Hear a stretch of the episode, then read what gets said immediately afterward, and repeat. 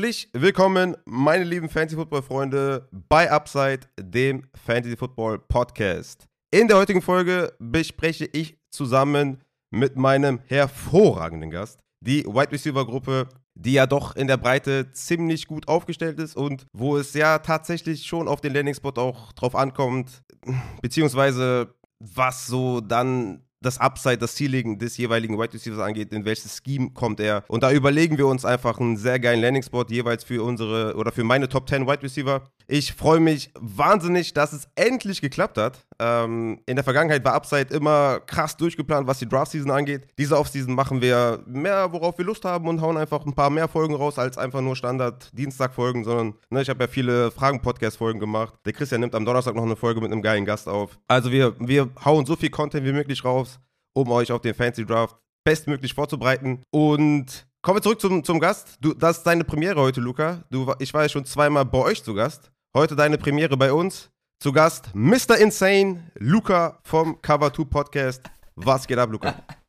Mr. Insane. Geil. ja, nee, freue mich da zu sein. Also, ne, Premiere, haben wir gerade schon drüber gesprochen. Und äh, ja, habt ihr ja auch gesagt, so, das waren jetzt äh, vor Pre-Draft-Process, war für mich leicht äh, einnehmend, aber macht man gerne. Und äh, ja, für Upside-Premiere bin ich doch natürlich am Start. Ja, was sagst du eben zu mir? Wie viele Podcast-Folgen in wie vielen Tagen hast du jetzt gemacht? Das waren jetzt acht in 16 Tagen. Ja. Also der also Mann. Jeden zweiten Tag quasi. Der Mann hat einen, hat einen guten Effort auf jeden Fall. Der bringt, der bringt gut Dynamik mit. Geil, dass du da bist. Ich freue mich echt richtig krass. Ich bin auch hier im, im, äh, bei äh, Cover 2 äh, Hoodie hier ausgestattet. Äh, mir könnte es nicht besser gehen, obwohl ich ja gestern erst den Rundown, keine Ahnung, um 4, 5 Uhr morgens fertig gemacht habe. Dann hat sich noch meine Tochter gemeldet. Das heißt, ich war erst um 8 Uhr im Bett. Wir sind jetzt, wir haben jetzt hier morgens früh 14 Uhr, gerade äh, drei Espressis Intos, aber mit dem Hoodie bin ich am Start. Ähm, Luca, wie evaluierst du eigentlich deine Wide Receiver? Wie gehst du vor? Wie analysierst du? Wie kommst du zu deinem Ranking? Was machst du so, um ja, bestmögliche Ergebnisse deinerseits äh, zu haben? Ja, also Wide Receiver allgemein, also ge gehen wir mal erstmal auf die allgemeinen Spieler ein, wie ich da vorgehe. Normalerweise fange ich im November an, das hat sich jetzt dieses Jahr so ein bisschen durch Hausumbau oder so ein bisschen verzögert. Ich habe so Mitte Dezember erst angefangen äh, mit den Prospects insgesamt. Also wir machen das jetzt auch schon zum vierten Jahr den Draft, die Begleitung. Und äh, für mich ist Wide Receiver eigentlich immer so ein Thema, was neben Edge und weil ich halt so ein, so ein O-Line-Fan bin, relativ weit oben auf der, auf der Spaßskala steht. Also da habe ich meist, mit am meisten Bock drauf. Und ja, für mich ist halt immer, oder ich habe für, für spezielle Positionsgruppen so gewisse, ja, sagen wir mal, Sachen, wo ich drauf achte, die ich halt gerankt habe, die für mich dann halt auch am Ende, wenn ich meine Notizen fertig habe, so daraus sich das Ranking ergibt. So, das ist zum einen Tape, das ist bei Wide Receiver ganz oben. Also ich beziehe mich jetzt direkt auf Wide Receiver. Dann kommt Athletik und Measurements. Da muss man halt immer noch so ein bisschen warten, beziehungsweise erstmal mit dem arbeiten, was man vor den offiziellen Measurements, Combine etc. bekommt. Und dann halt Production. Weil ich halt so in den letzten Jahren die Erfahrung gemacht habe, dass Production gerade bei Spielern, die vielleicht ja jetzt nicht die Competition im College haben, dass sich die nicht eins zu eins auf die NFL immer übertragen lässt. Mhm. So, und dann, wenn wir, wenn wir in die Tape Progression gehen, dann finde ich, dass bei Wide Receivers halt sehr, sehr viele Kleinigkeiten sind. Also da ist das so, hast du Body Adjustment in der Luft etc., mhm. wo man halt wirklich äh, deep einsteigen kann. Und äh, ich fange halt immer an mit den Stärken, immer das Positive zuerst. Ähm, da sind für mich halt immer Catches, Hands, einfach wie das, gerade davon gesprochen, Body Adjustments. Mhm. So, das ist immer das, wo ich als erstes drauf achte. Danach Route Running, weil das ist so ein Ding da, also wenn das einer beherrscht, haben wir letztens bei uns auch drüber gesprochen. Ähm, ich meine, wir haben einen, der es richtig gut kann in dieser Klasse, aber so wirklich ausgefeiltes Route Running findest du im College meiner Meinung nach nicht so häufig. Mhm. So, und dann geht's dann in die Contested äh, Plays, wo du dir Laufverhalten anguckst, Laufverhalten in Deckung, allgemeine Body Control, so gut, was, was das angeht, muss man dann halt, oder dann kommen meistens, man macht sich dann, dann nebenbei auch Notizen mhm. äh, für Schwächen etc.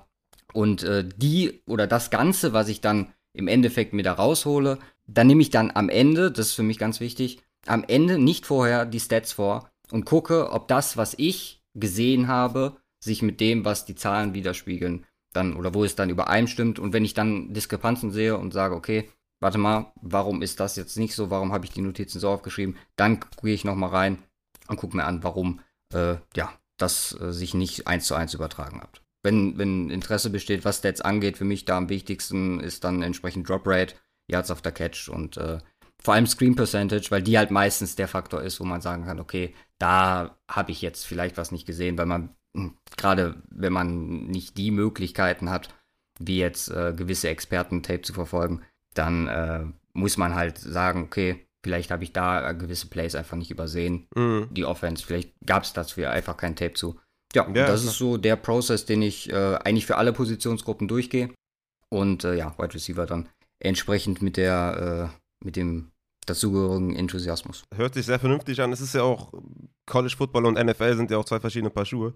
Deswegen muss man schon auch äh, quasi auf die Dinge, die in der, in der NFL funktionieren, auf die auch mehr achten als, als auf Dinge, die am College gut funktionieren. Deswegen, ja, klingt sehr plausibel, sehr nice. Was ist denn so insgesamt dein Eindruck äh, der Klasse dieses Jahr? Also ich muss sagen, so, es gibt ja diese, oder die meisten haben diese Top 5, Top 6, die, die Konsensus sind. Ich finde, dass wir eine, und du hast es gerade schon am Anfang gesagt, eine unfassbar breite Klasse haben dieses Jahr. Mhm. Um, ich finde, es ist trotzdem keiner von dem Format, also das ist halt das Gute, wenn man das jetzt schon über ein paar Jahre macht, mhm. dass er halt wirklich Vergleiche ziehen kann. Und ich hatte mal so die Top-Jungs, die ich in den letzten Jahren hatte, mit Chase, mhm. äh, Lamb, Judy. Ja. Die habe ich jetzt einfach mal teilweise als Vergleich rangezogen. So, und da bin ich halt so, ja, da kommen wir in dieser Klasse nicht dran. Ja. Also bin ich der Meinung, dass wir Stand jetzt von dem, was wir im College gesehen haben, von denen, gerade auch von, von den Top 5, die dafür in Frage kämen, äh, nicht auf dem Niveau sind, wie wir in den letzten Jahren verwöhnt worden sind. Aber ich finde es sehr viel Individuelles dabei. Äh, paar Sachen, die nicht fertig sind, das ergibt sich quasi daraus. Und äh, ja, das Diepe und das Potenzial auch bis Runde 3 und 4, gerade wir haben ja einige äh, Needy Teams, was Wide Receiver Auf angeht dieses Fall. Jahr, Auf jeden Fall. ist äh, ein Punkt, wo ich sage, okay, da kann man auch relativ spät und wahrscheinlich dann auch für Fantasy äh, relativ hohen Value sich äh, an den Start holen. Ja, definitiv. Ich habe das auch schon vor, vor Wochen im, im Fragen-Podcast gesagt. Es ist mehr so eine 2019er Wide Receiver-Klasse, ne, wo wir auch keine richtige Eins hatten. Viele hatten da einen Keel Harry auf der Eins, aber da hatten wir halt DK mhm. Metcalf, mhm. Hollywood, AJ Brown, der auch relativ roh noch war, mh, mm, Hakim Butler, der dann auch irgendwie hochgezogen wurde. Ne, hinten dann noch irgendwie Debo Samuel und, und JJ Assega Whiteside und sowas. Ja, das war auch eine Klasse, wo jetzt auch keine richtige Spitze war, aber die durchaus breit gefächert war und wo dann auch einige performt haben. Aber ja, klar, 2020 mit, mit, mit Lamb und Judy und, und Jefferson, der dann noch relativ spät ging, der auch seine Concerns hatte, sag ich jetzt mal, äh, profile-wise. Ja der dann aber komplett dominiert hat. Outside vor allem, was dann irgendwie auch, wo, was man bemängelt, bemängelt hat äh, auf am, am, College, äh, wo, wo, einfach die Sample Size nicht hoch war. Und dann, klar, ne, John Chase letztes Jahr war natürlich, ja, was, was soll ich dir sagen, der war natürlich äh, ganz krank. Aber ja, äh, sehr, sehr nice, sehr, sehr cool. Dann würde ich sagen, ähm, fangen wir an mit dem ersten Wide Receiver und das ist Drake London von USC. Hat einen College Target Share von 27,3%, 82. Percentile, Breakout Age von 18,1, 99. Percentile. Ist halt so ein Ex-Receiver, Schrägstrich Big Slot. Er kann beides auf jeden Fall. Ich würde ihn wahrscheinlich lieber als Ex-Receiver sehen in der NFL. Er hat einfach diese prototypische Alpha-Größe mit 1,95, 95 Kilo. Hat als True Freshman 5 Touchdowns, 567 Receiving Yards mit Michael Pittman und mit Amon Russell Brown hingelegt. 32% Dominator-Rating in seinem Junior-Jahr und 38% Target Share in seinem letzten Jahr im College. Ich glaube, der wird eher Top 15 gehen Top 20 als spät, also auch was die letzten Mockdrafts so angeht. Ich glaube, der wird eher so ein Top 15 Pick. Weshalb wir da wahrscheinlich, äh, ja, die Auswahl ein bisschen eingegrenzt wird. Ne? Wir haben da Atlanta, Seattle, Jets, Washington, Minnesota, Houston, Baltimore, Philadelphia und New Orleans, die da so in Top 15 gehen. Ich meine, Drake London erinnert natürlich stark an Mike Evans, das ist das Erste, was auffällt. Also, ich weiß so ganz genau, wo Adrian Franke gepostet, getweetet hat, Entschuldigung, so sagt man ja, getweetet hat, ähm, dass er ihn stark an, an Mike Evans erinnert, da dachte ich schon so, ja, okay, ne? Weiß ich nicht und so. und dann gucke ich mir so die ersten Dinge an und denke mir, ja, okay, krass, ne? Das ist echt, äh, erinnert schon sehr stark an, an Mike Evans. Hat natürlich kranke Ballskills, starke Hände, Catch-Radius ist einfach massiv, ne? Contested Catch, Monster, 19 Contested Catches, Bestwert in dieser Klasse. Aber ich finde auch Yards after Catch sneaky, sneaky gut, äh, guter Route Runner, Yards per Route Runner, Wert von 3,52, dritter Platz äh, in dieser Draftklasse. Und er ist halt kein Possession Receiver wie ein JJ Arcega Whiteside, sondern halt wirklich, er kann Big Slot agieren, er kann Outside agieren. Was sagst du zu ihm? Was, was, wo findest du, ist, ist ein guter Landing-Spot für ihn und was sagst du allgemein zu ihm? Wo ist sein Floor? Wo ist sein Upside? Was sagst du zu Drake London, der meine klare Nummer 1 ist dieses Jahr? Same, gleiche, gleiche wie du. Also, du hast sehr viel gerade schon gesagt. Ich habe ihn auch als meine Nummer 1. Hm. Das Ding ist, bei ihm, ich fand halt einfach, oder ich hätte gerne mehr in dem, in dem Scheme, was USC spielt, sehr screen-heavy. Da hätte ich halt mehr gesehen, dass die Stärken, du hast es schon gesagt, er ist, war der Leader mit 19 Contested Catches. Da hätte theoretisch noch mehr drin sein können, hm. definitiv. So, auch in Fade-Routen und vor allem in der Red Zone extrem stark. Und ich muss sagen, wo, also der Landing-Spot, der mir für ihn am besten gefällt, und den habe ich jetzt auch schon in mehreren Mock-Drafts gesehen, okay. äh, ist definitiv die Jets. Ey, den habe ich auch, habe ich auch Jets aufgeschrieben, ja. Ich glaube einfach, dass der mit seiner, mit seiner Sicherheit, die der für einen Quarterback mitbringt, jemandem wie Wilson, sofort unfassbar weiterhelfen ja. kann. So, wann hatten die Jets zuletzt einen richtig, richtig guten Ex-Receiver? So, und gerade durch die zwei First-Round-Picks, du kannst High Positional Value early gehen, Richtung Edge, Richtung Tackle etc. und dann nachlegen mit einem wie ihm, finde ich, ist ein absoluter, absoluter Fit. So, ich meine, wenn man jetzt sagt, das kann der, der, der Chase wie für Burrow, für Wilson werden, ist es, glaube ich, übertrieben, weil, wie gesagt, wir sind, befinden uns hier auf einem anderen Niveau. Aber mit seiner Miss Mismatch-Capability äh, etc glaube ich einfach, dass er, dass er richtig guter für, für die Jets und Wilson sein könnte. Absolut. Ich habe mir auch Jets aufgeschrieben. Wäre der ideale Fit für Zach Wilson und auch Zach Wilson wahrscheinlich ideale Fit für Drake London, weil outside the numbers, das ist wirklich auch der Money-Spot von, von Zach Wilson und da ist halt auch der Money-Spot von, von Drake London. Ich glaube, das wird hervorragend passen. Ich glaube auch, dass das der ja. beste Fit wäre, aber wahrscheinlich an 10 als, als an 5, ne? 5 wäre schon echt krass, oder? Ja, definitiv. Habe ja gerade gesagt. Also ich bin halt auch eher ein Freund. Klar, Wide Receiver hat definitiv, ist einer der Positionen, die einen hohen Positional Value hat. Aber ich bin immer ein Freund davon, auf die Lines zu gehen. Und ich meine hier, GM von den Jets, Mr. Schwartz, ist doch Schwartz, ne? Habe ich gerade nicht, weil Jets ist natürlich Feindbild von, von mir, weil ich Giants Fan bin. Stimmt. ne, aber er mag halt auch wirklich, also kommt ja aus Philadelphia und äh, Line Building und so steht ja da an ganz vorderster Stelle. Deswegen würde ich auch eher auf den zweiten Pick gehen und dann da Richtung Wide Receiver. Ja, also ich meine, sie haben ja letztes Jahr auch gezeigt, haben Corey Davis äh, geholt, Elijah Moore hochgedraftet. Also ja, ich denke schon, dass sie, dass sie Zach Wilson da gute Waffen an die, an die Seite legen und ja, Drake London würde mir auch besser gefallen als jetzt irgendwie Falcons, wo ich auch oft sehe, dass, dass die den ziehen. Weil da Mariota und, und Drake London, ich glaube, das wäre nicht der geilste Fit. Ich bin auch auf jeden Fall bei Zach Wilson und, und bei den Jets. Kommen wir zum zweiten Wide Receiver und das ist Jameson Williams von Alabama. 1,87, 85 Kilogramm, ein Outside Speedstar. Ist natürlich ein Big Play Threat mit, mit absurdem Speed. Aber meiner Meinung nach nicht nur ein Deep Threat, sondern auch After the Catch richtig stark. Dazu meiner Meinung nach noch ein sehr unterschätzter Route Runner. Ich finde ihn da richtig gut, richtig stabil. Und ich rede hier nicht nur von seinem legendären Double Move, sondern einfach, er lässt regelmäßig Defender stehen. Natürlich Downside von ihm, ACA Surgery im Januar. Das ist natürlich so eine Sache, es könnte ihn droppen lassen. Die letzten Mockdrafts zeigen aber, dass die NFL-Teams ihn wahrscheinlich relativ hoch haben. Weil es sind ja auch, dann auch aus Insiderkreisen und so, die hören sich natürlich gut um, da die Jungs, die die, die Mockdrafts machen, die repräsentablen Mockdrafts, sage ich jetzt mal so. Hatte ein paar Bodycatches, die mir nicht gefallen haben. Hat auch der Julian bestätigt, das fand ich ziemlich lustig, weil es sind die einzigen beiden Sachen, die ich so als negativ bei Jameson Williams empfinde, halt die, Surgery und die Bodycatches. Ich glaube, vom perfekten Landing-Spot, den James Williams, glaube ich, aber auch braucht für sein Spiel, das wäre KC für mich an 29.30 Uhr. Ich glaube, davon können wir uns so langsam verabschieden. Es sei denn, die Chiefs äh, ja. traden ab. Ja, das kann natürlich immer passieren. Aber abgesehen davon, welchen Spot siehst du für Jameson Williams und was erwartest du dir von ihm in der NFL? Ich habe gerade noch kurz nachgeguckt, GM von den Jets natürlich Joe Douglas. Stimmt, ja, jetzt wo du es sagst, ist, ist, äh, stimmt, das ist der Name, ja. Äh, ist witzig, weil ich habe auch, äh, ich habe zwei Teams für ihn. Äh, erste ist Chiefs, in Klammern Traum, ja, ja. weil wird nicht passieren. Ja, das wäre echt der Traum, ja. Aber das wäre halt, das wäre halt wirklich vom Fit insane. Da ist das erste insane, diese Folge. Äh, äh, zweites Team habe ich die Saints. Einfach ein, Target, was auch mal deep gehen kann für James. Ne? Und äh, Yards After Catch äh, Ability halt ist auch da, was halt für die anscheinend gleichbleibende Saints Offense, man weigert sich ja strikt dagegen, irgendwie auch nur einen Hauchumbruch einzuleiten.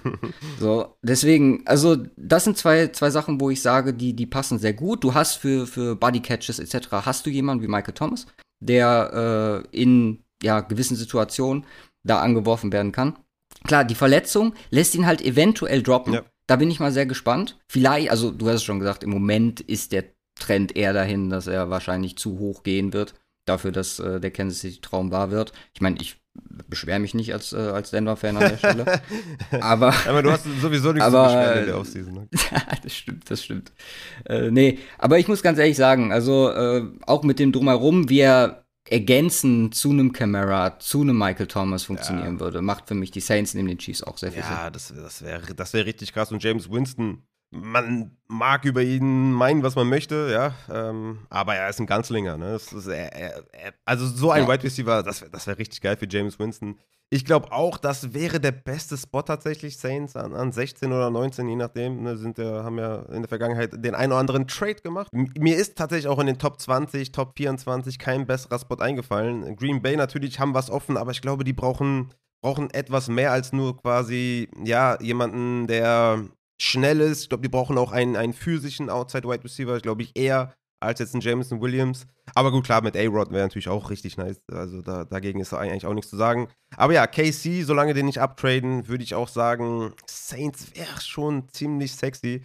Und ja, wie gesagt, ich habe ihn auf zwei in meinem Wide Receiver Ranking und Saints wäre so ein Spot, wo ich sagen würde, nice. Da würde auch dann auch auf der 2 bleiben, vielleicht noch, je nachdem, wo die anderen landen, ein bisschen abrutschen. Aber Eagles oder sowas fände ich halt nicht so geil mit Jalen Hurts irgendwie, ähm, wo eh schon wenig, ja. Äh, ja, wo eh schon wenig Passing Downs äh, generell da sind. Ja, Saints würde mir auch sehr gut gefallen. Kommen wir zum dritten Receiver, das ist Garrett Wilson von Ohio State. Ist so dieser typische, wahrscheinlich Z-Receiver, der viel in Motion geht und, und den man dann variabel einsetzen kann. In seiner Breakout-Season 2022, nee, 2020, sorry, 34% Dominator Rating. Äh, Dominator Rating ist Touchdown und Receiving Yards des Teams, wie viele er da gesammelt hat. 34% ist eine geile Nummer. 24% dann 2021. Wahrscheinlich der beste Yards after Catch Wide Receiver der Klasse, würde ich jetzt mal so behaupten. Ist natürlich extrem dynamisch, elusive, Elite Körperkontrolle. Trotz seiner Größe von 1,82 und 87 Kilo hat er einfach diesen Catchpoint inne. Das ist unfassbar. Also, das würde man ihm gar nicht zutrauen. Aber dieser Catchpoint von Garrett Wilson ist, ist richtig krass. Kann sehr schnell Separation kreieren, was ich auch bei einem Receiver mal sehr, sehr geil finde. Und ich habe einen Spot für ihn, den ich so nicht oft gesehen habe, aber für mich Cardinals an 23 wäre für mich ein Spot, den ich richtig geil finden würde. Neben DeAndre Hopkins, neben Rondell Moore, der wahrscheinlich der, der Faktor ist, weshalb er nicht oft zu den Cardinals äh, gemockt wird, ist wahrscheinlich äh, Rondell Moore, weil, er, weil der natürlich dieser Motion Guy ist im Slot und sowas. Aber ich glaube, dass wenn Garrett Wilson an 23 noch da sein sollte, ist es, glaube ich, ein Cliff Kingsbury Receiver, den er sich nicht durch die Lappen rutschen lassen würde. Und deswegen Garrett Wilson zu den Cardinals, neben Hopkins, neben Ronald Moore. Die haben auch AJ Green noch zurückgeholt für, für ganz wenig Geld. Wahrscheinlich eher so eine, so eine gute Backup-Versicherung für Hopkins, wenn er wieder verletzt sein sollte oder sowas. Aber ich fände Garrett Wilson als Z-Receiver bei den Cardinals richtig money. Wo siehst du Gary Wilson und was sagst du zu ihm als Prospect? Ja, also Wilson ist meine Nummer zwei tatsächlich. Ah, krass, okay. Also ich habe ihn äh, leicht über Williams. Du hast gerade Yards auf der Catch angesprochen. Da ist mir als allererstes Arthur Smiths Offense äh, in Atlanta eingefallen. Okay, okay. Ich weiß nicht, ob das zu rich ist vom, vom Draft-Spot her äh, für die Falcons. Ja, wäre dann an 8, ne? Ja, genau. Aber je nach Team-Evaluation, also ich finde, der passt da super rein. Ne? Bisschen RPO, bisschen Play-Action, je nachdem, wie, äh, wie man mit Mariota das Ganze jetzt aufbauen möchte vielleicht eine Spielentwicklung über ein Spiel hin zu den deepen Bällen dann. Also da, da sehe ich ihn definitiv. Mhm. Finde, der deckt den Route Tree auch ganz gut ab. Also, dass du wirklich mit ihm spielen kannst. Und äh, zweites Teamfit, den ich habe, wären äh, die Commanders. Mhm. Einfach um das, äh, das Bug-Eye-Trio da perfekt mhm. zu machen. So, die sind halt, also das ist für mich dann einfach auch äh, hier eine Frage von von Value, ich sehe ihn halt relativ hoch und äh, wenn du halt äh, verdammt dazu bist, mit Carson Wentz als deinem Quarterback zu arbeiten, dann braucht er, dann braucht er halt gute Receiver, um halt zu produzieren. Ich habe da äh, mit ihm an, als meine Nummer zwei äh, sehe ich ihn halt. Das wäre halt ein Spot, der dann äh, etwas später äh, dran wäre. Ein Fit, wo ich sage, okay, bei den Commanders auch hier ergänzend ist vielleicht ähnlich, sorry, vielleicht ähnliche Situation wie du ähm, gerade beschrieben hast, äh, in Arizona. Für die habe ich gleich noch niemand anders.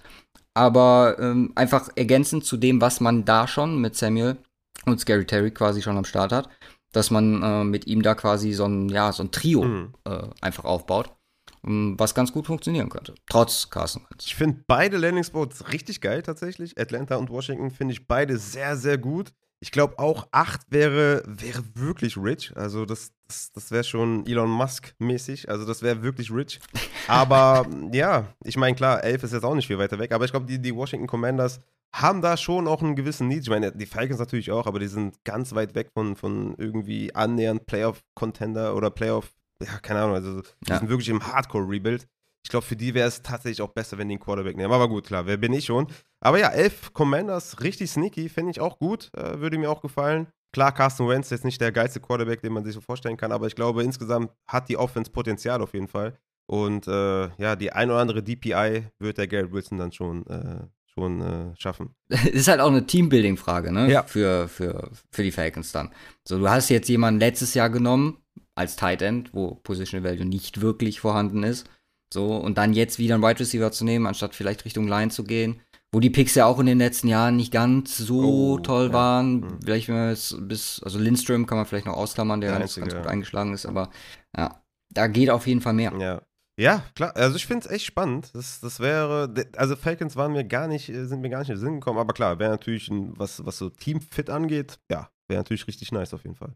Dann kommen wir zum vierten Wide Receiver, das ist Traylon Burks von Arkansas. 1,90 großer, 102 Kilo schwerer Big Slot Receiver, der aber meiner Meinung nach auch auf X dominieren könnte, wenn er sich auf jeden Fall nochmal ein bisschen steigert, was so insgesamt seinen Route Tree und was sein Route Running und so angeht, könnte er da auf jeden Fall auch nochmal auf dem nächsten Level besser dominieren. College Dominator Rating von 45,9, 92. Percentile, College Target Share 31,3%, 93. Percentile.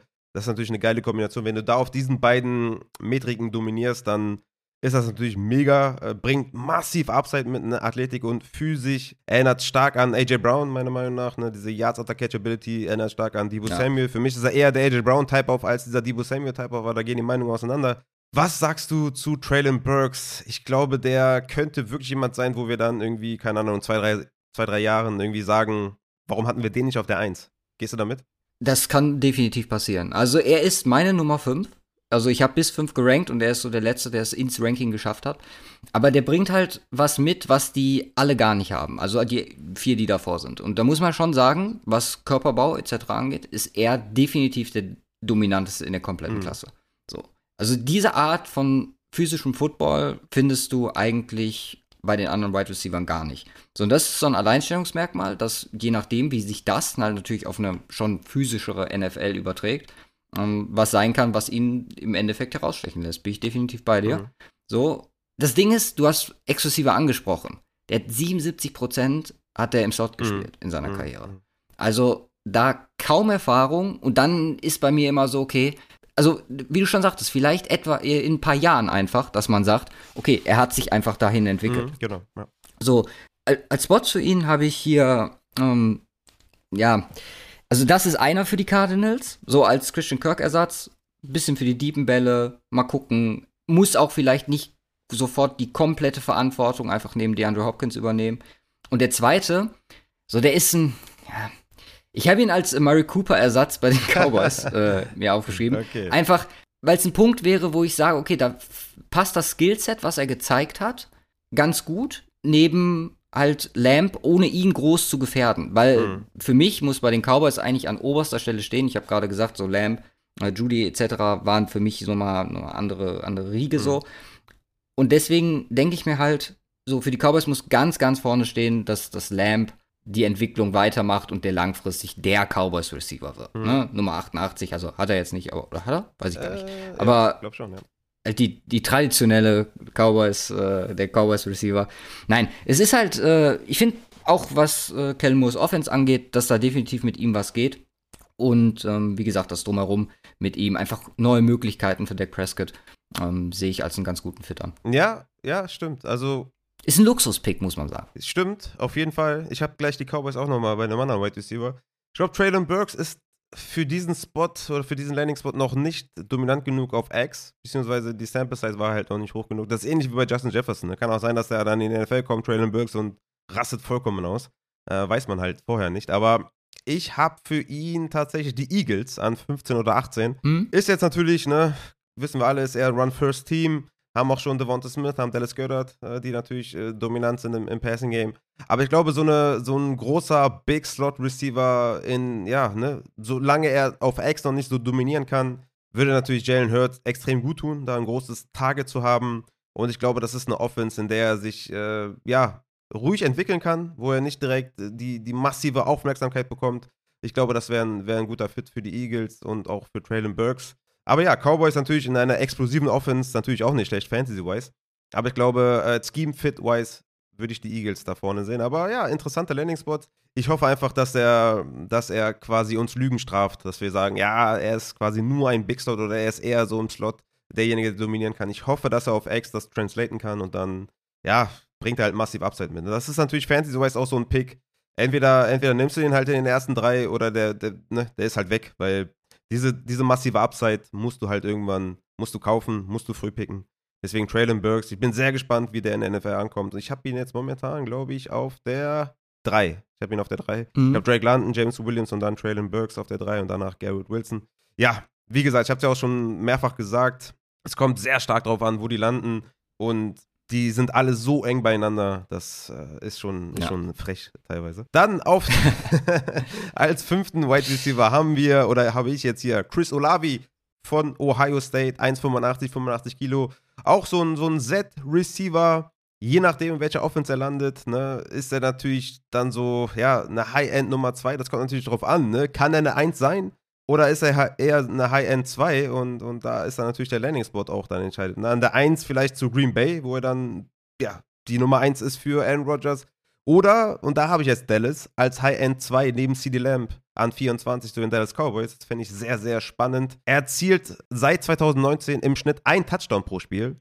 13 Touchdowns in der Big Ten 2021, der beste Wert. Und in neun der letzten 17 Spiele erzählt er mindestens 100 Receiving Yards.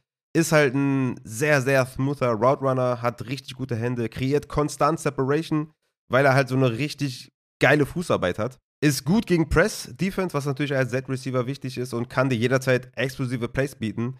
Deswegen hoffe ich tatsächlich auch auf eine explosive Offense. Das wäre natürlich Green Bay und Dallas. Was sind für dich so die besten Fits für Chris Olavi? Bei Olavi, du hast eigentlich den, den Hauptpunkt gerade angesprochen, dass es halt eigentlich eine Nummer 2 ist, wo das Number One Potenzial ja noch vielleicht so ein bisschen schlummert. So, ich habe, du hast auch gesagt, mit den, äh, mit den 13 Scores dieses Jahr, also Scoring-Maschine, insane Zahlen bei 65 Catches in diesem Jahr. Packers ist für mich hier eigentlich der beste Fit, okay. wo ich sage, wie, wie, du auch sagtest. Nein, weil, weil ich einfach denke, dass Aaron Rodgers aus ihm die Nummer 1 ganz klar rausholen kann. Ach, geil. Okay, geiler Gedankengang. Okay, nice. Und äh, weitere Destinationen, die ich hier habe, sind unter anderem auch Cardinals. Einfach da als, als die Nummer 2, die einfach, wo es einfach definitiv passt. Und dann werfe ich noch einen rein, wo die Entwicklung theoretisch, da kommt es dann auch sehr auf Quarterback-Play und die Teamentwicklung in den nächsten Jahren an, äh, Texans. Oh, okay, spannend. In der Texans Offense Langfristig gehen wir mal davon aus, dass Cook irgendwann, je nachdem wie lange der Rebuild dauert, vielleicht zu teuer wird. Mhm. Und ihn dann reinzuholen und ihn dann auch für, für Fantasy, einfach Fantasy Value, da habe ich dann äh, mal wirklich dran oder drüber nachgedacht, dass das ein Spot sein könnte, je nachdem, wie, wie das Team sich entwickelt in Houston, dass er da zu jemandem reifen könnte, der extrem viel Value verspricht. Mhm. So einfach, das eine ist so, okay, du hast Aaron Rodgers und der Weg zur Nummer 1 ist sehr, sehr klar definiert, weil, ähm, sagen, wir, sind wir ehrlich, die Konkurrenz ist jetzt nicht so dramatisch in, in Green Bay. So, und bei den Texans ist es halt so, dass er wahrscheinlich vom Potenzial her langfristig die Nummer 1 werden würde an der Stelle, je nachdem, wie hoch man ihn draft und wie, wie viel man in ihn investieren würde. Ja, ich glaube, das, so, das, das ist ein kleiner Knackpunkt, glaube ich, äh, wie hoch man oder wie viel man investiert. Also zum einen haben sie natürlich Brandon Cooks jetzt äh, kürzlich verlängert. Und zum anderen haben sie halt den, den Third Overall, dann 13 und dann erst wieder 37. Ich glaube nicht, ja. dass, der, dass der so weit fällt. Also dann müssten die schon an 13 den Puller triggern. Und ich glaube, das wäre dann auch wieder ein bisschen zu rich. Aber ja, der Gedankengang ist auf jeden Fall interessant und vor allem, was du meinst mit Aaron Rodgers, dass er ihn zu 1 macht, das, also da hat es bei mir direkt geklingelt, fand ich richtig geil. Interessant. Ich denke auch, dass er Potenzial zu 1 hat. Aber bisher hat er, hat er es nicht so dominant gezeigt, ne? ähm, muss man schon auch klar sagen. Das, das halt der mit der Route Running Ability in dieser Klasse. Genau, ja. Das absolut. ist refined, das ist das, was jetzt schon sehr gut aussieht. Ja. Und da kann ich mir halt wirklich vorstellen, dass äh, Rogers mit ihm vermutlich ziemlich ziemlich gute Dinge anstellen kann. Absolut, absolut. Kommen wir zum sechsten Receiver und das ist George Pickens von den Georgia Bulldogs. 1,90, 90 Kilo. Das ist, glaube ich, jetzt hier äh, endlich mal wieder ein Ex-Receiver. Ist ein Early Declare, 18,5 Breakout Age. Hat als True Freshman die meisten Touchdowns und Receiving Yards erzielt. Hat einen, ja, richtig, richtig geilen Catch-Radius. Man hört das zwar oft, aber ja, ich meine, bei der Größe und, und äh, bei dem Gewicht ist das natürlich dann auch, wenn er es nicht hätte, wäre es halt auch schlecht. Deswegen ja. ist er halt auch dieser Ex-Receiver. Catch-Radius richtig geil. Und was ich auch geil fand bei ihm, er hat halt diesen kompletten Route Tree. Ne? Das haben auch wenige in dieser Klasse, finde ich. Da, da hapert es bei manchen. Und er hat es, hat gute Hände natürlich und natürlich Contested Catches sind bei ihm natürlich auch Money. Negativ natürlich ACL-Injury, ne? Frühjahr 2021 den Kreuzbandriss erlitten und dann nur 35 Pass-Plays äh, gespielt vergangenes Jahr. Und ja, klar, ist halt nicht der explosivste und ist kein Speedstar, aber ich glaube, der könnte ein richtig geiler Fit werden, aber eher für die zweite Runde. Ich glaube, dass er nicht in der ersten Runde geht. Und auch die letzten Mockdrafts haben das gezeigt, dass er eher so in der zweiten Runde gehandelt wird. Und da finde ich dann tatsächlich die Bears an 39 richtig geil. Oder auch die Jaguars an 33, weil die haben beide natürlich äh, Ex-Lücken. Ja, mit Allen Robinson, der gegangen ist bei den Bears. Äh, die Jaguars, ja, die, die suchen halt äh, ja schon richtig lange nach so einem Ex-Receiver. Es war DJ Chark eine Zeit lang, der ist jetzt wieder weg. Ähm, die haben natürlich viele Slot-Guys, die Jaguars. Ich glaube, da würde natürlich ein Ex-Guy mit George Pickens richtig geil reinpassen. Was wären für dich interessante Landing-Spots und äh, findest du, dass der, dass der viel Upside mitbringt oder hat er eher einen hohen Floor? Okay, äh, machen wir erst die Landing-Spots. Also für mich, ich habe hier so, ich will es nicht Notlösung nennen, aber je nachdem, wie diese Top 5 vom Board gehen ja. und wie der Run auf die Receiver stattfindet, habe ich hier die Chiefs und die Packers auch genommen. Okay, okay. Einfach weil weil beide diesen Typ Receiver so nicht bei sich haben, mhm. sagen wir mal so. So, du hast gesagt, das ist ein Ex mit, also da finde ich, muss noch Entwicklung stattfinden, was On-Field angeht. Es muss halt, oder was für mich halt heraussticht, ist, glaube ich, dass er ja sehr focused ist, was äh, auf dem Feld angeht. So, und da bin ich jemand, der sagt, das ist, also wenn man die körperlichen Voraussetzungen hat und schon sich so im College präsentiert, dann äh, ist das Entwicklungspotenzial unglaublich hoch. So.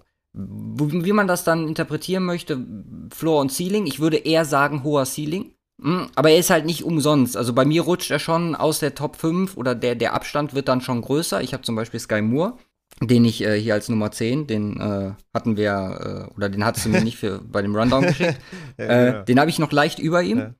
So, und ähm, das ist einfach so ein Ding, klar, ich ich hätte ihn gerne bei einem Quarterback, der schon einiges gezeigt hat. So, da kommen natürlich äh, mit, mit Rogers und Mahomes kamen mir direkt die zwei. Ich würde aber für, wenn wir, weil du Runde 2 angesprochen hast, wenn er so tief fallen sollte, würde ich auch nicht die Chargers ausschließen. Gut, da hast du jemanden mit Williams, der ähnliches Skillset hat, aber es wäre halt auch ein Landing-Spot mit einem Quarterback, der schon sehr, ja, impressive jetzt war die letzten Jahre. Mhm. Und einfach, wo ich auch sage, so die Chargers als, als ein Spot, äh, ich meine, Wide Receiver kannst du nie genug haben, genug gute Wide Receiver, gerade wenn du Offense-focused bist und äh, um Herbert aufbaust. Das sind so die drei, äh, also man sieht ja schon, dass, ja, da wo die wahrscheinlich besten Quarterbacks sind, äh, was Landing-Spots für Wide Receiver angeht, äh, da würde ich ihn gerne sehen. Ähm, als vielleicht äh, vierte Option hätte ich als auch noch für ihn, für die Lions an äh, Day 2 Einfach, uh, um da auch die Offense so ein bisschen zu, zu komplementieren mhm. ja. mit Amon Ra. Das fände ich auch noch einen, einen, ganz nice Spot. Auch ganz, auch ganz cool, stimmt. Ja, Chargers ist natürlich fantasy-wise, hm, also. Ja, wäre Katastrophe. Ja, da sehe ich auch viele, viele Mock-Drafts, auch, ähm, ja, die da, die da halt die Top 5, Top 6, je nachdem, wie, wie man das da hat, an 17 da ein, ein von denen nimmt. Boah, das wäre natürlich eine Mike Williams, Keen Allen und dann einer von den Top 5, Top 6. Das wäre natürlich, ja, die, die fressen an Targets jeweils. Das wäre natürlich nicht so ideal. Aber ja, die, die Offense natürlich real-life-wise, ja, brauchst du natürlich in der Division brauchst du ein bisschen äh, Feuerkraft, ne? Deswegen würde das schon Sinn machen, da vielleicht einen White Receiver ja. zu nehmen. Aber ja, interessant. Ja, George Pickens ist mir aufgefallen, was ich so gehört habe, gelesen habe. Da gehen die Meinungen echt stark auseinander. Äh, Gerade auch was so sein Upside, sein Floor angeht. Oder auch seine Rolle in der NFL. Ähm, ja, interessant. Für mich wirklich tatsächlich auf Tape fand ich, ist ein truly X-Receiver. Aber ja, hat natürlich auch seine Lücken, seine, seine Fehler und ja, bin gespannt, wie er dann in der NFL translaten kann. Wird spannend zu sehen sein, wo er dann auch tatsächlich landet. Ich glaube, bei ihm wird es schon gut tun, wenn er bei einem Team landet, wo er immediately Targets bekommt. Ne? Und deswegen fände ich halt Bears zum Beispiel richtig gut, ähm, mm. neben Daniel Mooney.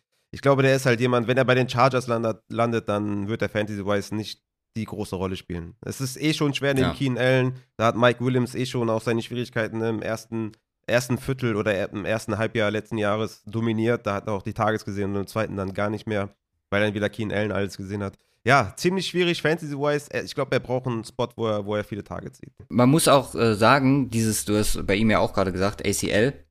So, das ja. ist halt auch so ein Ding. Ich meine, das ist, glaube ich, der dritte oder vierte, wo wir es jetzt angesprochen haben. Ja, und wir kommen gleich zu noch einem. Mal gucken, ja. wie die das verpacken dieses Jahr. Hm. Halt, wir haben die letzten Jahre immer über Corona etc. gesprochen hm. und da den Draft Impact.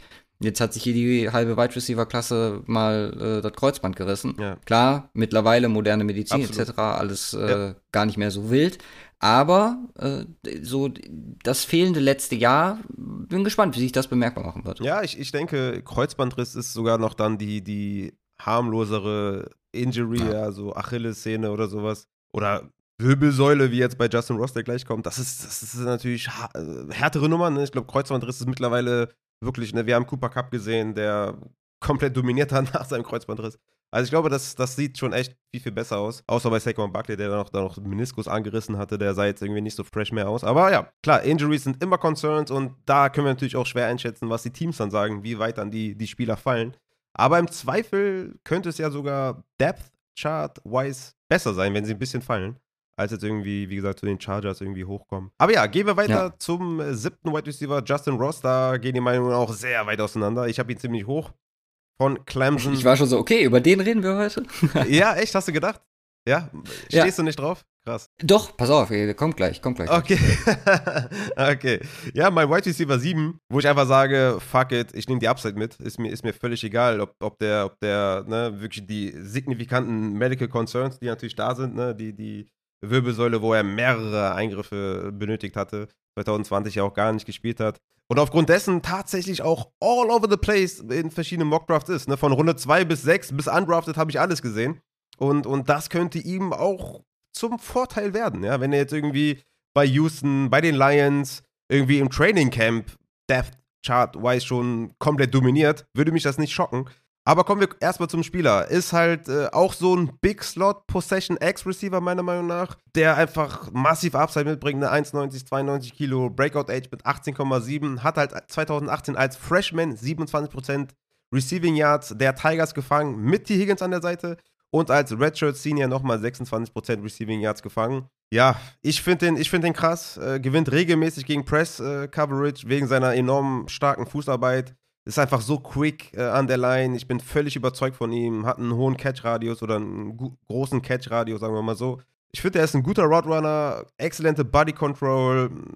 Ich, ja, ich, ich, ich finde den richtig krass. Ne? Auch was so Red Zone Targets und so angeht, da, da pflückt er alles runter. Kann im Slot spielen, kann Outside spielen. Also Justin Ross, ich, ich pick den einfach nur wegen der Upside und hoffe, dass der hoffe schon fast, dass er ein bisschen fällt, dann zu einem, zu einem Team kommt, was Depth Chart-wise auf Wide Receiver schlecht aufgestellt ist, dass er da komplett dominiert und könnte dann in Fantasy Drafts vielleicht Ende zweite Runde oder was ein, ein krasser Stil werden. Was sagst du zu Justin Ross? Ja, also für mich eher halt jemand, wo, wo du schon sagtest, Upside ist hier, ist der Key an der Stelle.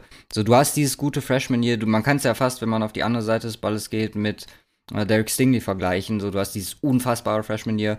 So, damals noch mit Trevor Lawrence, du hast Wide Receiver angesprochen. Hunter Renfro war zu der Zeit auch noch am Start. So, und ähm, was Skillset angeht, Route Running, ich habe jetzt für ihn, oder habe ich hier stehen, nicht der für Contested. Das bringt einfach der, der Körperbau so an der Stelle mit. So, die 2020 verpasste Saison ist klar negativ. Und äh, die danach folgende mangelnde Production vielleicht auch. Ja, mit dem Team, was willst Aber du da machen, ne? eben, und da bin ich halt auch, oder da bin ich halt auch wieder beim Punkt, wo ich ganz am Anfang war, wo ich sage, okay, da ist erst Tape, da hat er zumindest Freshman hier überzeugt. Dann gehen wir zu Measurables, gut, da gibt es ein paar negativer. So, und dann am Ende, wie gesagt, ähm, der Punkt, äh, den ich da genannt habe, äh, mit Production, so, das stelle ich dann ganz hinten an, weil ich habe die Vermutung, dass er theoretisch in einem funktionierenden System echt gut sein kann. Du hast jetzt gerade gesagt, dass du ihn lieber bei einem, äh, als direkten Starter sehen würdest? Ja, ich, ich, glaube, ich glaube, dass er, wie gesagt, bei, bei einem Team, die jetzt auf Wide Receiver nicht so gut aufgestellt sind, dass er da im Training Camp vielleicht schon dominieren kann. Ich glaube, dass die, die, die, die das größte, der größte Negativaspekt sind die, die Medical Concerns. Ich bin einfach so krass überzeugt von ihm, dass ich sage, der, der wird Day One, wenn er Day One Starter ist, wird er abreißen. So krass bin ich überzeugt von ihm. Mhm. Ne, weil, weil ich krieg richtige Cortland Sutton-Vibes von ihm. Ah, okay. So, ja, okay. Sutton, das ist das, was ich gerade meinte, und Sutton hat halt durch die Entwicklung hinter Demarius Thomas, hinter Emmanuel Sanders, in dem einen anderthalb Jahren, bis Thomas dann wegging, so eine krasse Entwicklung Denver genommen und ist jetzt der eigentliche Wide Receiver Nummer 1. So gut, bei denen in Denver ist das so, so ein Mix zwischen den dreien, aber äh, äh, so, was den klassischen Wide Receiver angeht, ist er theoretisch der Ex, die Nummer ja, 1 an der Stelle. Das auf jeden Fall. So, und ich glaube halt, und das, das war jetzt der Punkt, auf den ich hinaus wollte, dass er neben einer anderen Nummer 1, auch hier gleiches Schema, zwei, drei Jahre Entwicklung, vielleicht müssen es gar nicht drei Jahre sein, aber ein, anderthalb Jahre und dann ihn halt zu dem Wide Receiver machen, gucken, wie sich das Potenzial ausspielt und ja, dann einfach äh, wahrscheinlich dir einen ultimativen Stil holen, weil, wie du schon sagtest, ich bin da echt bei dir, dass es jemand ist, der äh, langfristig gesehen äh, ein, ein echt guter Receiver werden könnte. Ja, auf jeden Fall. Was, das wird super spannend. Was Teamfit angeht, habe ich äh, auch die Packers Einfach, weil es ist halt dieses Jahr gerade bei, bei den Chiefs und den Packers. Ja, du kannst halt jeden, wo man jeden sagt, okay, genau, genau. Aber als zweiten habe ich einfach, äh, wo ich mir dachte, so das passt eigentlich vom Werdegang ganz gut, wie das auch in der Vergangenheit war, habe ich die Steelers. So, da ist jetzt, was Quarterback angeht, wahrscheinlich nicht die beste Situation, aber da kann sich ja in den nächsten Jahren noch was tun. Und die Steelers sind dafür bekannt, ja, relativ spät, ja. und das würde auf ihn passen, gute Wide Receiver zu finden und die halt auch zu entwickeln. So, ich meine, wir in Denver äh, profitieren seit Jahren über Sekesani, der äh, jetzt schon ein paar Jahre unser Wide Receiver Coach ist, von dem Steelers Wide Receiver Coaching Tree. Hm. So, und das ist halt ein Punkt, wo ich sage, ey, warum könnte Justin Ross nicht der Cortland Sutton sein, der bei den Steelers, ähm, ja, müssen ja nicht Antonio Brown Maße gehen mit, mit Runde 6 oder so, aber äh, vielleicht Runde 3, Runde 4, Anfang Runde 4, äh, der wird, der, wo im Endeffekt alle sagen, ja, was haben wir denn bei ihm übersehen? So. Ja, er war ja bei Deontay Johnson ähnlich, ne? Also da hat man ja auch gesagt, ja gut, ja. wenn die Steelers den picken, dann wird das schon seine Richtigkeit haben. Aber Draft Profile Wise war das jetzt nicht der aufregendste Wide Receiver. Und ja, er ist genau. natürlich mittlerweile ein sehr angesehener Wide Receiver, gerade Fantasy Wise natürlich mindestens Top 20. Also ja, wenn die Steelers da den Pick machen, dann wird da schon was hinterstecken. Ich bin sehr gespannt einfach, ähm, wie weit der insgesamt einfach fällt. Ne? Weil ich weiß gar nicht, welchen Mockdraft ich da gesehen habe. Da ging er, glaube ich, irgendwie in der sechsten Runde oder so, weil einfach die, hm, auch bei irgendeinem Insider, ich weiß nicht mehr, wer das war, aber der hat auch gesagt, ne, dass er bei vielen einfach komplett off the board ist. Und das wäre natürlich krass, ne? wenn er, wenn er so, so tief fällt. Ähm, müssen natürlich den, ja, könnte es ja. natürlich auch sein, dass tatsächlich die, die Medical Issues auch, auch relativ hoch sind, dass wir vielleicht auch gar nicht wissen, wie fit der wirklich ist. Ne? Und vielleicht ist dann auch diese schlechte äh, Saison letztes Jahr darauf zurückzuführen. Wer weiß es schon. Ne? Also, wie gesagt, wenn du als Freshman alles abgefackelt hast, ist mir das halt auch irgendwie lieber, als wenn du dann irgendwie bei einem schlechten Team irgendwie in deinem letzten College-Jahr nicht ganz dominiert hast. Wenn du dann allerdings aufgrund deiner äh, ja, medizinischen äh, Vorgeschichten da äh, ja, nicht dominiert hast, dann ist das natürlich eine andere Sache. Bin gespannt, wie Teams den sehen. Ist auf jeden Fall jemand, auf den ich sehr, sehr gespannt bin. Auf den ich auch gespannt bin, ist Christian Watson. Ich weiß gar nicht, ob du den überhaupt irgendwie in deinen Top 10 hast oder so von North Dakota State. Aber ja, er ist halt auch jemand, wo ich sage, fuck it, nimm das Upside mit, scheiß drauf, äh, besser als irgendwie so einen soliden Floor oder was. Er ist halt, ne, Big Play Threat, 1,93, 94 Kilo im Schnitt, über 18 Yards per Reception in allen vier Seasons, auch wieder einen großen Catch-Radius, Body Control ist krass, diese Speed, Kombination, diese, äh, dieser High Adjusted Speed Score von 129,1, 99. Percentile. Ne, Kevin Johnson hatte 139, DK Metcalf 133, also er ist da wirklich in der Elite-Region unterwegs, sehr agil. Bei ihm natürlich die großen Fragezeichen, Physis und Power in der NFL. Ähm, Contested Catches waren jetzt auch nicht immer so krass, ne? also wenn man jetzt irgendwie einen großen Catch-Radius hat oder eine gute Body Control, heißt es nicht gleichzeitig, dass du Contested Catches und, und, und dominierst. Ne? Das ist bei ihm ein kleines Fragezeichen und natürlich, wie es dann in der NFL ist, gegen physischere Cornerbacks. Und da habe ich so meine ja. Zweifel, aber er bringt halt diese massive Upside mit. Und da finde ich zum Beispiel KC Ende zweite Runde oder dritte Runde oder Green Bay an 53. Da habe ich dann da den Spot. Ne? Da ich glaube, dass KC wahrscheinlich, ja, vielleicht erstmal einen anderen Receiver priorisiert, aber dann vielleicht in der zweiten Runde nochmal einen, noch einen drauflegt Wie siehst du allgemein Christian Watson? Bin ich da zu hoch? Rast dich zu viel aus? Oder sagst du, ey, ich bin bei dir, sehe ich auch und, und hast du da einen passenden Spot? Mm, ja, nicht so high wie du, muss ich ganz klar sagen. Also ähm, Spielervergleich habe ich bei ihm Max Waldes Scantling. Deswegen habe ich KC auch äh, rausgenommen, weil der ist halt jetzt da. Äh, meinst du wegen, meinst du wegen seinen Drops? Äh, ist das so ein MWS kind of? Drops und Speed, das macht ja, aus. Ja. Nein. Ähm, für mich Teamfit hier die Browns. Okay. Mm, hat den Hintergrund äh, Stefanski, was Wide Receiver angeht, sehr schemelastig, wenig individuelle Kreativität nötig. Klar, man hat jetzt Cooper, ja, ist so. Ja, ja, stimmt, stimmt. man hat jetzt äh, Cooper dazugeholt. Ähm, da ist ein Quarterback, äh, über den man moralisch streiten kann, sportlich wahrscheinlich weniger. Beziehungsweise eigentlich nicht streiten kann. Nee. Ähm, sowohl als auch. Ja. So, und das ist halt so einer, wo ich sage, okay, warum nicht äh, als Browns als, als Nummer 3 da? Die, sie werden definitiv die Möglichkeit haben, weil ich glaube auch, dass der Konsensus nicht so hoch ist wie, wie du jetzt an der Stelle. Mm, ich weiß nicht, was du für, für einen Rundengrade auf ihm hattest. Ich, ich habe äh, sowas habe ich nicht. Ich habe keine Rundengrades. Ich, ich gehe einfach äh, Fantasy-wise quasi, wenn ich jetzt meine Top-Receiver durch habe mit, mit Drake London, Jameson Williams, Burks, Wilson, Olavi, äh, Pickens, wenn man den noch mit reinnehmen möchte, dann, dann geht es bei mir nur noch um Upside, weil dann hast du halt weiß ich nicht, David Bell, Sky Moore oder was, oder, oder Wanda Robinson mhm. oder, oder Jahan Dodson, zu dem wir natürlich gleich auch noch kommen. Aber da, das sind für mich Spieler, die halt vielleicht einen guten, ja, die, die teilweise Gadget sind, teilweise Only Slot Guys. Da gehe ich dann komplett aufs Upside. Deswegen Justin Ross und Watson kommen für mich nach der Top 6 einfach wegen ihrem enormen Upside. Das war's. Also ich habe da keine roten Grades. Ja. Und zweiter Spot wäre für mich äh, die Bears. Mhm, mh. Und das hat einfach den Hintergrund, jetzt nochmal einfach aus Draft-Sicht gesprochen, dass ich bei den Bears halt wirklich, also du, du brauchst jede Unterstützung für Fields, ist willkommen und auch definitiv nötig. Aber du brauchst halt jemanden, oder ich bin der Meinung, du musst erstmal andere Baustellen angehen, bevor du dich äh, Richtung Receiver orientierst. Und deswegen könnte ich mir vorstellen, dass er als der zweite, dritte, eventuell vierte, je nachdem wie Sport fällt, äh, Pick für die Bears, die ja jetzt auch gerade in der ersten Runde nicht äh, präsent sind, glaube ich, in diesem Jahr. Ähm, dass, dass er da jemand. Traditionell. Traditionell, genau. Dass er da halt jemand sein könnte, der den ähm, vielleicht durch äh, eine gewisse Upside ähm, oder eine Überraschung darstellt durch die Upside, die er mitbringt. So, mhm. ist besser gesagt. Mhm. Ja, ich glaube, 39 ist der erste Pick von denen. Ja, ja. Interessant, wenn du da, oder hast du den erst in der dritten, vierten Runde? Ich habe einen dritten, vierten okay. auf ihm, ja. Ja, klar, ich meine, Late Round Flyer auf so einen Spieler, der so viel Upside mitbringt, würde auch wieder gut passen neben Nane Mooney. Interessant, ja. Bears finde ich, auch, ich auch cool. Ich habe tatsächlich die letzten Mockdrafts gesehen, da war ja tatsächlich eher erste, zweite Runde als dritte, vierte. Aber ja, spannend.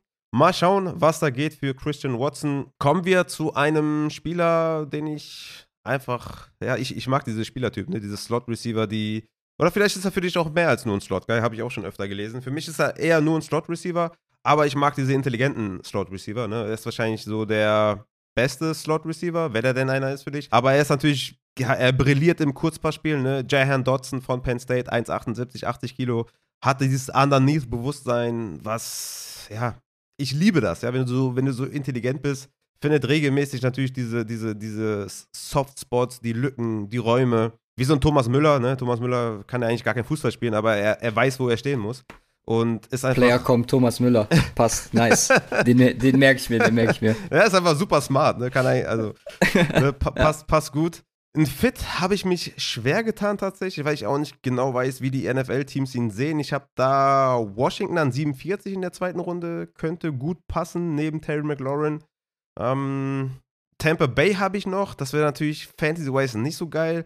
Oder halt auch Chargers, die mit KJ Hill, der irgendwie da nicht richtig äh, ja, Fuß fassen kann, wo sie da vielleicht so einen guten, soliden 5 bis 6 Targets pro Spiel Receiver aufstellen können und, und der dann vielleicht vor allem PPR-wise produzieren kann. Aber erstmal wichtigste Frage, ist er für dich ein Only Slot Guy oder siehst du da mehr in Jahan Dodson? Ich habe ihn als äh, bei mir definiert als Big Play Guy. Okay, okay. Und ich muss sagen, ich bin äh, froh, dass du ihn magst, weil mein Teamfit für guten Herrn Dodson sind die Giants. Okay, okay, nice. Da, da musst du ja dann auch mit d'accord gehen an der Stelle. Ja, Giants ist natürlich, wir haben, wir haben, was das angeht, schon einen ähnlichen Spielertypen mit Kadarius Tony und wir haben noch Shepard mhm. zurückgeholt. Ich weiß nicht, ob er da so gut reinpasst, ehrlich gesagt. Also da ist schon relativ das voll. Ne? Wir haben Kenny Golladay, Shepard, Tony. Ja. Ich bin hier vom, von, von Dabble ausgegangen. Ja, ja, klar. Und habe mir halt einfach gedacht, okay, zu dem das, was Devil so bisher gezeigt hat von seiner Offense, da passt Dotson einfach gut rein. Und äh, ich meine, bei den Giants, gut, man hat sich jetzt wieder für Jones entschieden. Da ist halt die Frage, wie es langfristig go, aussehen Junge. soll, ob man, ob man äh, den gleichen Weg geben möchte wie im letzten Jahr, halt äh, wirklich die, ja, das, das drumherum um Jones so aufzubauen, dass es eigentlich besser nicht geht. Und dann ist so jemand, je nachdem, wann er wirklich dann verfügbar ist, äh, könnte ich mir vorstellen, dass man bei den Giants sagt, so, warum nicht? Mhm. Also warum nicht Jahan Dotson, der uns eine ähnliche Komponente, da hast du schon recht, wie Tony, aber einfach die Vorstellung, gut, du hast Golladay als, als den Uniken dann an der Stelle mhm. und dann die zwei, die vielleicht ein etwas ähnliches Skillset haben, aber muss halt auch überlegen, der Gegner muss theoretisch auch beide covern. So. Ja. Und wenn das auf die Offense passt, die Double mitbringt, warum dann nicht einfach Double Down? Dann gehen wir halt mit zwei dafür. Klar, du hast auch in Tony investiert. Ähm, das ist dann halt einfach eine Value-Frage, glaube ich, wann er noch auf dem Board ist und ob man äh, in New York der Meinung ist, dass, dass das, was ich jetzt gerade gesagt habe, denen auch wirklich weiterhilft. Ja, klar. Ähm, ich bin natürlich immer prinzipiell skeptisch, wenn man die Giants anspricht. Das ist auch der erste Landing-Spot, äh, den ich jetzt nicht so überragend finde, wo ich sage, mhm. dass der auch nicht so ganz passt, weil wir halt schon Tony haben und der haben wir auch in der ersten Runde genommen. Aber klar, ich meine, wenn man sagt, ey, man kann nie genug von diesem Spielertyp haben, fair, absolut fair. Dar darauf kann man natürlich eine geile Offense bauen. Ja, okay. Wenn du sagst. Fantasy-technisch ja, wahrscheinlich vom, vom Value her ja, nicht gegeben. Ja. Also da, da klaut er dann halt wirklich Tony die Snaps so. Oder nicht die Snaps, sondern die. Ich denke die, die auch, Targets. wenn man den nimmt, dann perspektivisch, wenn Shepard dann vielleicht nächstes Jahr geht oder sowas, ähm, um dann irgendwie Dodson, Tony und Golladay aufzustellen. Aber ich glaube, dass, dass die Giants da glaube ich, ich glaube, die nehmen gar keinen Receiver, glaube ich. Ich glaube, die, die bauen einfach eine, ich glaube, die nehmen einfach sechs O-Liner. Da wäre ich nicht dagegen, wirklich nicht. Ja, und, und gucken einfach, was passiert. Aber ja, okay. Du siehst Jahan Dotson bei den Giants und ja, ich bin einfach immer skeptisch, wenn man die Giants anspricht. Ich muss sagen, die, die du genannt hast, fand ich auch gut.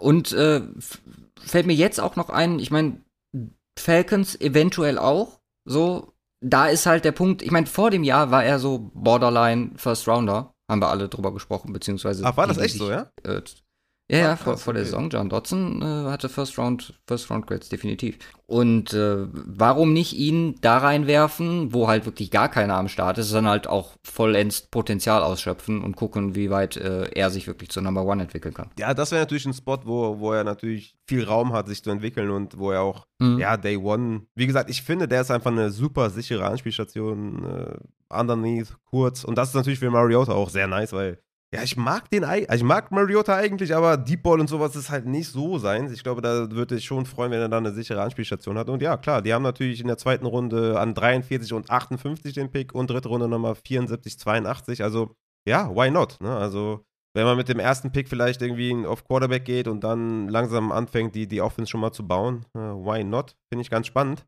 Kommen wir zum zehnten Receiver und da hätte ich gern von dir einen, wo du sagst, ey, den müssen wir jetzt hier noch auf jeden Fall erwähnen, weil er wird komplett alles zerstören.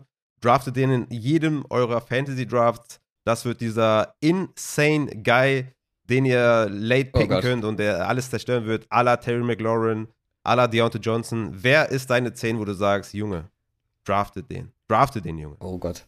Ja, Pressure. Äh, ja, safe. Da, du bist ja bei Upside immer. Ne? Pass auf. Ja, ich, das ist halt, also ich habe den genommen, der bei mir im Ranking von denen, die du mir nicht genannt hattest, noch am höchsten ist. Und das ist Sky Moore. Okay. So, das ist halt der Slot. Teamfits habe ich unter anderem Colts und Falcons. Einfach bei den Colts als Idee, dass, äh, ach, bei den Falcons, sorry, als Idee, dass Ridley wahrscheinlich nicht nach dem Jahr weiterhin da verbleibt mhm. und er halt einfach die, die Ridley-Position einnehmen könnte. So, insgesamt, man muss sagen, er ist nicht der speedigste, nicht der, der also, ja, doch, gewisser Speed ist da. Es ist nicht im, Ver also im Vergleich zu den anderen, die ne, ganz weit oben stehen. Explosivität ist definitiv da, deswegen Coles komplementär zu Pittman an der Stelle. Und im Großen und Ganzen glaube ich einfach, dass äh, Sky Moore jemand ist, der sehr auf diese Slotrolle äh, eingestielt, fokussiert ist. Und deswegen glaube ich, und da habe ich wieder den, den Sprung zum Fantasy dann auch wieder geschafft, ähm, einfach Value mitbringen kann, je nach Landing Spot. Ich fand die zwei, die ich jetzt hier rausgeschrieben habe, gut.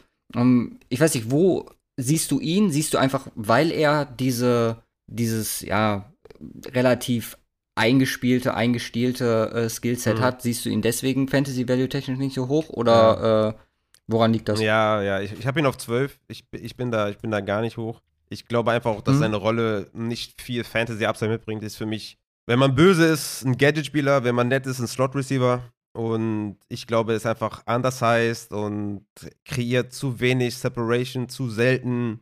Ich glaube, die vermeintliche Athletik, die er hat, wird in der NFL schwer sein, die zu translaten. Ähm, und ich glaube einfach, dass, ja, ich, ich glaube, sein Spiel ist eher ein College-Spiel als ein NFL-Spiel. Deswegen, das hatte ich auch äh, am Anfang im Intro ja schon gesagt, dass ich gucke immer, wie wahrscheinlich ist die Translation in die NFL, welche Rolle kann er haben? Mhm. und kann er einfach, ich meine, mir ist es egal, ob er ein Top 40 Wide Receiver in Fantasy wird ich will halt einen Top ja. 24 Wide Receiver haben. Und klar, kann der, weiß ich nicht, äh, wen haben wir da, der jetzt irgendwie so eine Rolle hat, wo man sagt, ey, die ein oder anderen Punkte macht er ja trotzdem. Ne? Kann er sein, aber für mich hat er zu wenig Upside und eine zu klar definierte Rolle und dann Fantasy-wise ja. zu wenig Upside. Ja, deswegen habe ich ihn relativ niedrig, ja. Ja, kann ich nachvollziehen. Ja. Ist definitiv bei ihm der Fall. Dann, dann muss mir noch einen nennen. Das ist mir zu wenig. Nein, Spaß. Hast, hast du ähm. vielleicht noch einen, wo du sagst, ähm, da, da geht was, zum Beispiel Eric Esukanma, ne, ist ja gerade auch äh, von Saturday Kick, mit dem ihr ja zusammen diese Draft-Coverage machen werdet. Die sind ja ziemlich hoch, beide. Was sagst du zu ihm? Ja, ich muss sagen, also ist bei mir tiefer, deutlich tiefer als äh, bei den beiden Jungs. Ja. Um, ähm, aber du musst halt bei, bei Fantasy, ist halt, glaube ich, auch der Punkt, wenn du, wenn du guckst, dann ist halt wahrscheinlich eher der Edge als der Slot. Ich hätte jetzt zum Beispiel John Matchy noch, der aber mhm. auch eher die reine Slot-Rolle einnimmt. Mhm. ist halt für Fantasy gesehen nicht der, der die Upside mitbringt. Mhm. Also Isukanma finde ich auch, was er mitbringt von Size, Length etc. Gerade in Press, Coverage behauptet er sich da extrem gut. Mhm. So, das ist definitiv jemand, wo ich sage, okay, der kann äh, in der NFL äh, die Entwicklung machen wenn er die äh, durchzieht, warum nicht? Mhm. Warum kann er nicht der sein, wo auch alle hinterher ja. sagen, wow, ja, ja, äh, das, das äh, haben viele nicht gesehen. So von der Runden, vom Rundengrade aktuell bei ihm bin ich Runde 6. Also äh, das wäre dann wirklich deep, deep, sleeper-mäßig. Um, undrafted würde ich jetzt definitiv nicht sagen. Aber äh, es ist halt einfach, und das ist wahrscheinlich auch der Punkt, so athletisches äh, Skillset im Vordergrund, so, ich habe gerade am Anfang ja gesagt, wie, wie meine Rankings sich äh, ergeben.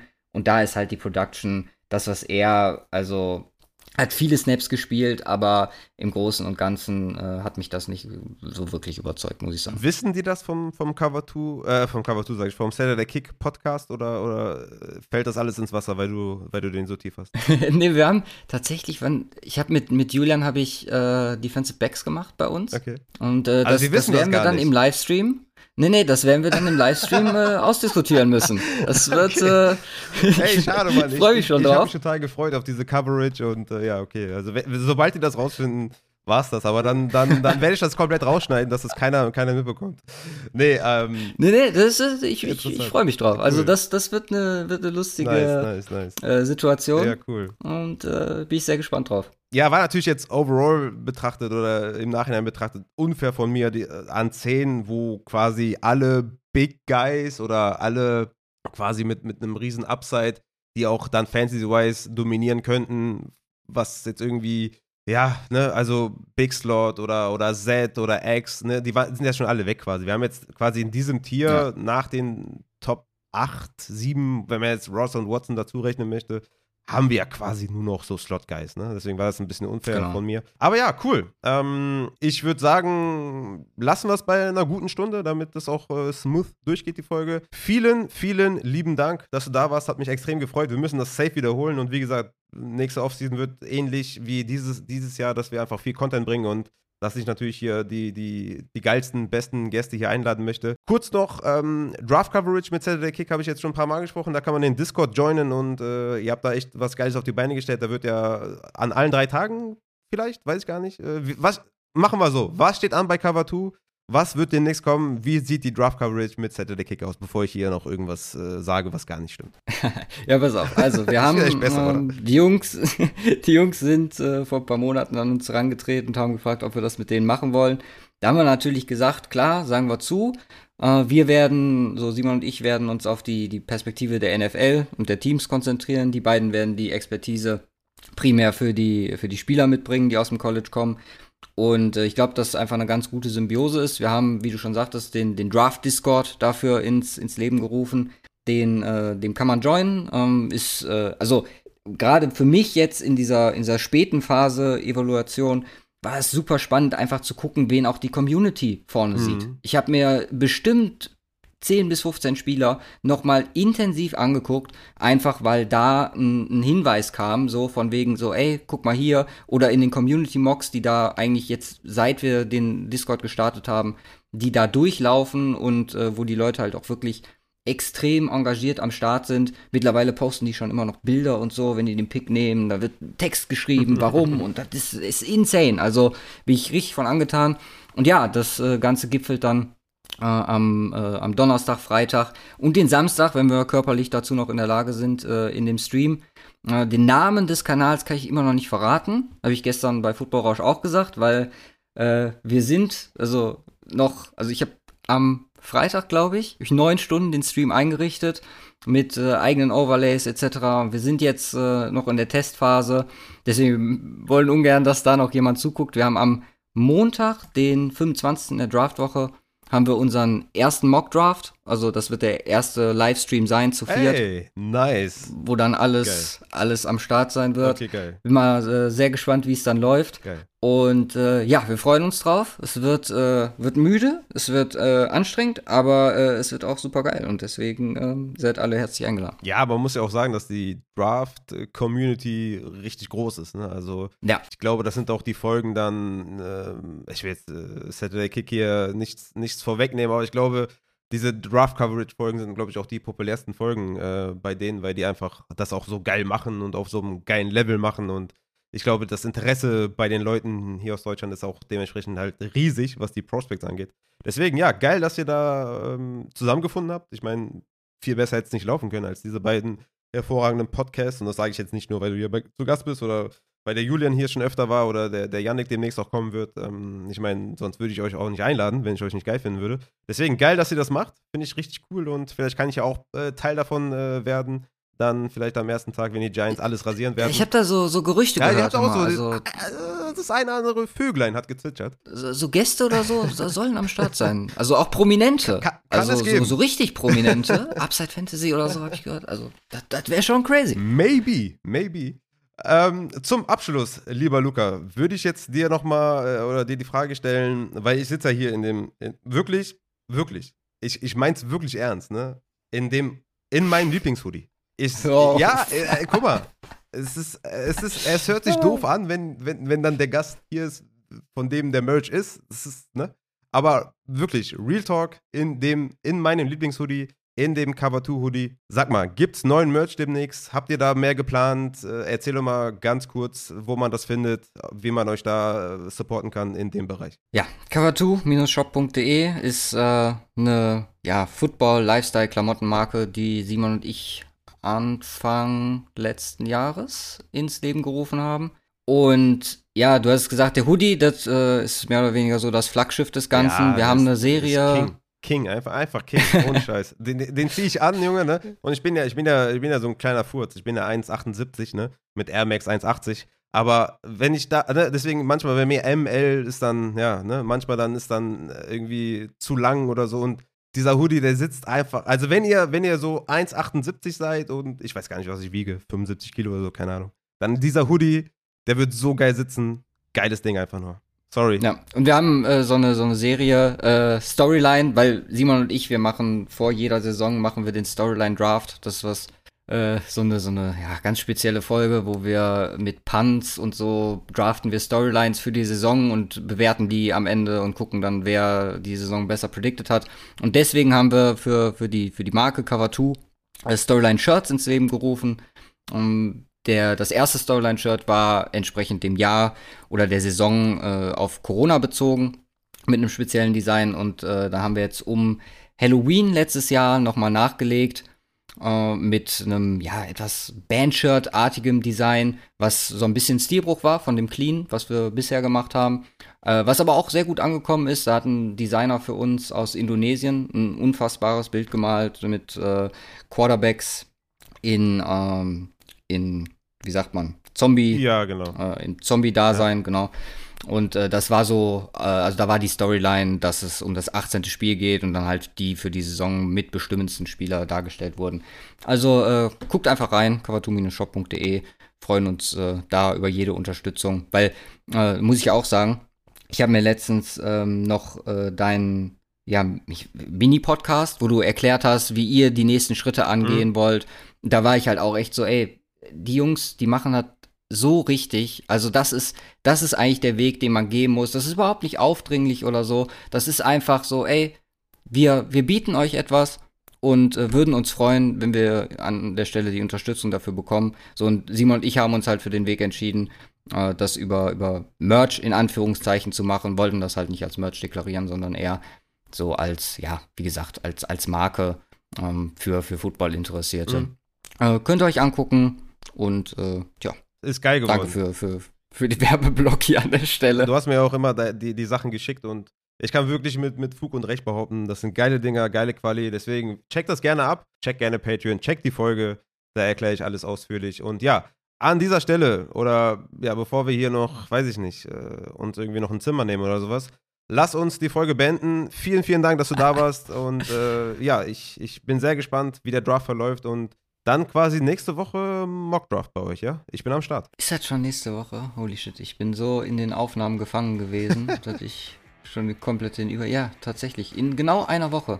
Ja, am Montag. Geil. Mockdraft. Ich bin da, ich hoffe, ihr seid auch am Start. Danke, Luca. Wir hören uns. Macht's gut, haut rein.